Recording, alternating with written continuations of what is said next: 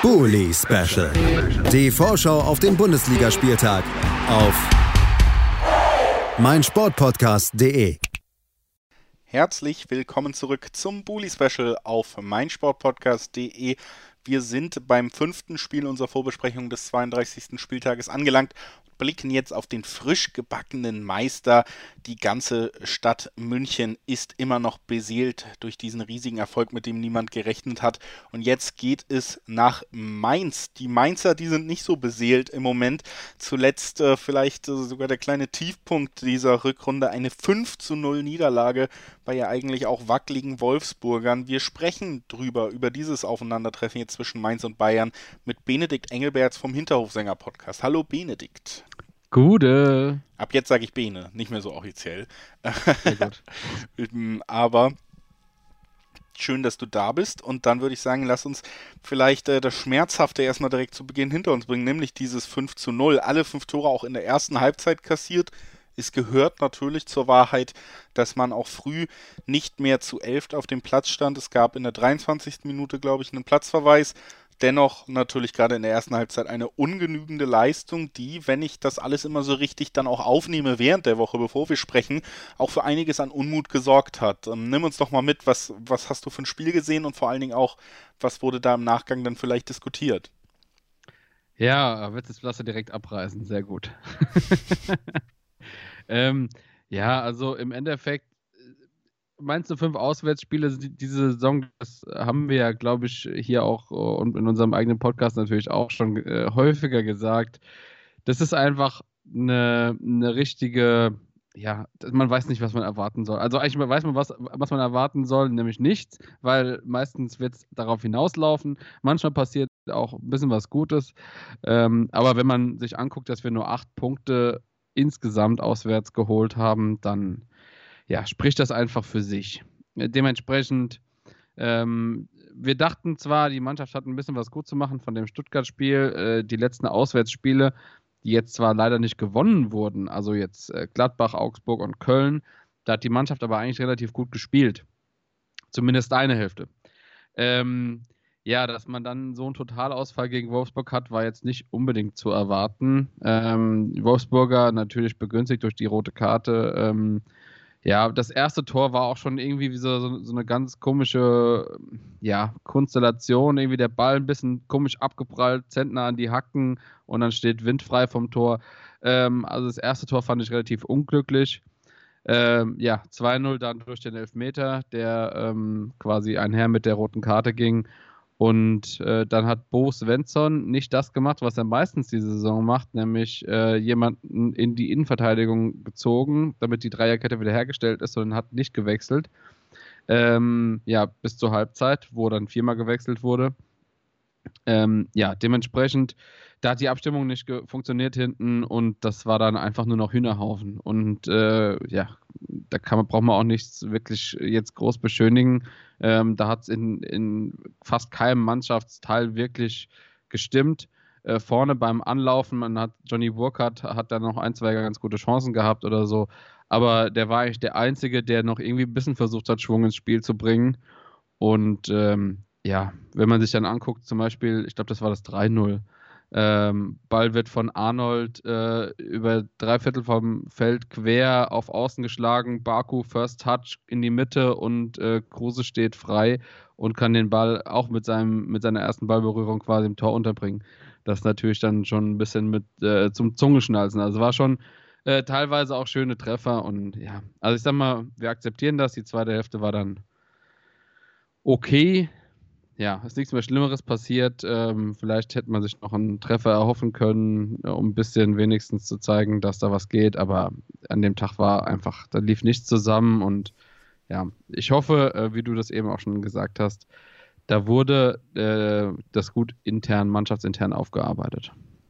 Jetzt geht es gegen die Bayern, auch wenn die ja ähnlich wie Mainz ja auch in dieser Saison um nichts mehr spielen. Jetzt in den letzten Spielen natürlich eine Mannschaft, die hochkarätig besetzt ist, ähm, mit Robert Lewandowski nach Max Kruse, den zweitbesten Stürmer der Liga im Kader haben. Auch das macht ja vielleicht Sorge, wenn man dann das letzte Spiel noch im Kopf hat. Was ich mich so ein bisschen gefragt habe, bevor wir vielleicht auch nochmal direkt auf Bayern gucken, aber jetzt erstmal auch aus Mainzer Sicht, wir haben ja oft hier auch mit dir und deinen Kollegen und Kolleginnen vom Hinterhofsänger-Podcast ähm, gesprochen und oft darüber geredet, Mensch, Svensson wechselt spät, ähm, Svensson rotiert wenig und jetzt bekommt man auch so ein bisschen den Eindruck, dass man jetzt am Ende der Saison sehr, sehr müde Stammspieler vielleicht auch hat, die die ganze Saison sehr viel spielen mussten. Auf der anderen Seite aber auch die Leute, die reinrotieren könnten, vielleicht nicht ja den Spielrhythmus haben, weil sie so selten reingebracht wurden, jetzt einfach am Ende der Saison auf einmal auf demselben Niveau ab, äh, abliefern zu können. Ist das vielleicht auch eine Problematik, die sich dann in diesen Spielen wie gegen Wolfsburg niederschlägt? Ja, ähm, kann man schon so sagen. Ähm, ich meine natürlich, man, man ich habe es ja eben schon mal ganz kurz gesagt, man muss auch ein bisschen das sehen, dass Mainzer so die letzten vier Spiele vorher, vor diesem Wolfsburg-Spiel, ähm, unerfolgreich gespielt haben, sage ich mal. Also man hat äh, gerade in diesen drei Auswärtsspielen äh, nur einen Punkt geholt, wo man äh, durch die Mannschaftsleistung, also sage ich mal, mindestens fünf hätte haben müssen. Wahrscheinlich eher sechs oder sieben. Also gegen Köln darf man nicht verlieren, wenn man 2-0 2-0 schon führt und dann sich in 30 Minuten noch abkochen zu lassen. Gegen Augsburg unglücklich diesen Elfmeter bekommen. Das Spiel hätte mindestens unentschieden ausgehen müssen. Gegen Gladbach hat man eigentlich auch äh, in der zweiten Hälfte so gut gespielt, hat einfach keine Tore geschossen. Ähm, da steckte so ein bisschen natürlich auch Frust drin. Äh, das Stuttgart-Spiel war irgendwie komplett lala, also da kann, konnte man jetzt auch kein Selbstbewusstsein draus ziehen. Ähm, und dann drückt das natürlich schon auch auf, äh, wie du sagst, schon auf die äh, bestehende äh, psychische Belastung vielleicht oder körperliche Belastung auch. Die Spieler sind müde ähm, und dann ja, kann man sich halt leider nicht mehr darauf verlassen, dass die Einwechselspieler direkt performen. Ähm, das hat man jetzt leider auch mit Ingwarzen gesehen, der ja dann direkt ausgewechselt wurde. Der hat, war quasi gegen Wolfsburg überhaupt kein Faktor. Ähm, ja, eigentlich einer von den Spielern, die, wenn sie kommen, direkt liefern, ist halt Niklas Tauer gewesen. Der hat bisher achtmal gespielt und hat, glaube ich, jetzt mal, wenn man das Wolfsburg-Spiel und noch das Spiel gegen Bochum, äh, wo er auch nicht wirklich so gut war, ähm, jetzt mal rausnehmen, in jedem Spiel eigentlich eine gute bis sehr gute Leistung gebracht.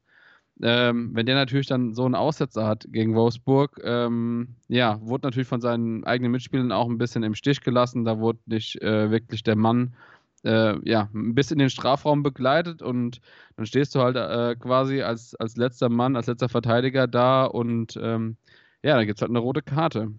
Im Endeffekt, ja, also wir hätten uns natürlich alle ein bisschen gewünscht, dass häufiger gewechselt wird, dass die, gerade die jungen Spieler, ähm, ja, mehr, mehr einfach äh, Selbstbewusstsein auch tanken können. Dass ein Ingwarzen, wenn der von der Bank kommt, ähm, meistenteils performt oder ein Kevin Stöger auch, das, äh, damit kann man ungefähr rechnen, aber alle Leute, die so äh, 22, 23 und jünger sind, ähm, da kann man eigentlich ähm, bei, sag ich mal, unter 50 Bundesligaspielen jetzt nicht erwarten, dass die jedes Mal, wenn die reinkommen, 100% da sind und äh, über ihren Leistungen oder äh, genauso gut, wie sie halt können, performen. Und ja, de dementsprechend, ja, es ist alles irgendwie nicht so, nicht so zufriedenstellend aktuell, sag ich mal.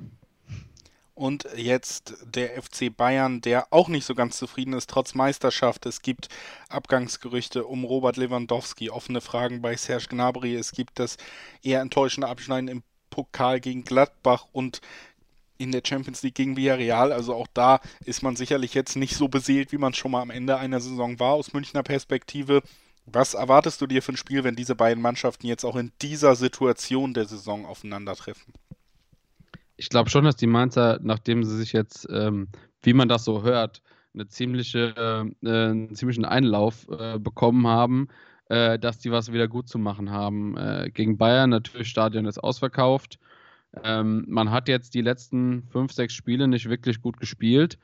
Und ich hoffe eigentlich, dass bei einem Heimspiel sowieso die Mannschaft äh, gut spielt und äh, das macht, was man eigentlich seit Jahren macht.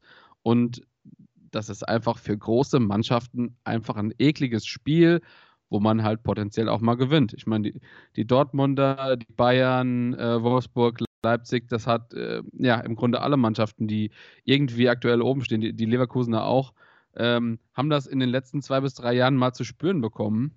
Ähm, was mit Mainz passieren kann, wenn die richtig Bock auf Fußball haben und wenn die ähm, ja, äh, meistens was zu verlieren gehabt, leider in dem Moment, aber ähm, ja, wenn die, wenn die Mannschaft halt voll da ist. Und dementsprechend würde ich äh, sagen, die werden Gas geben. Die haben echt was wieder gut zu machen. Gerade vom letzten Spiel, äh, dem Trainer gegenüber, den Fans gegenüber.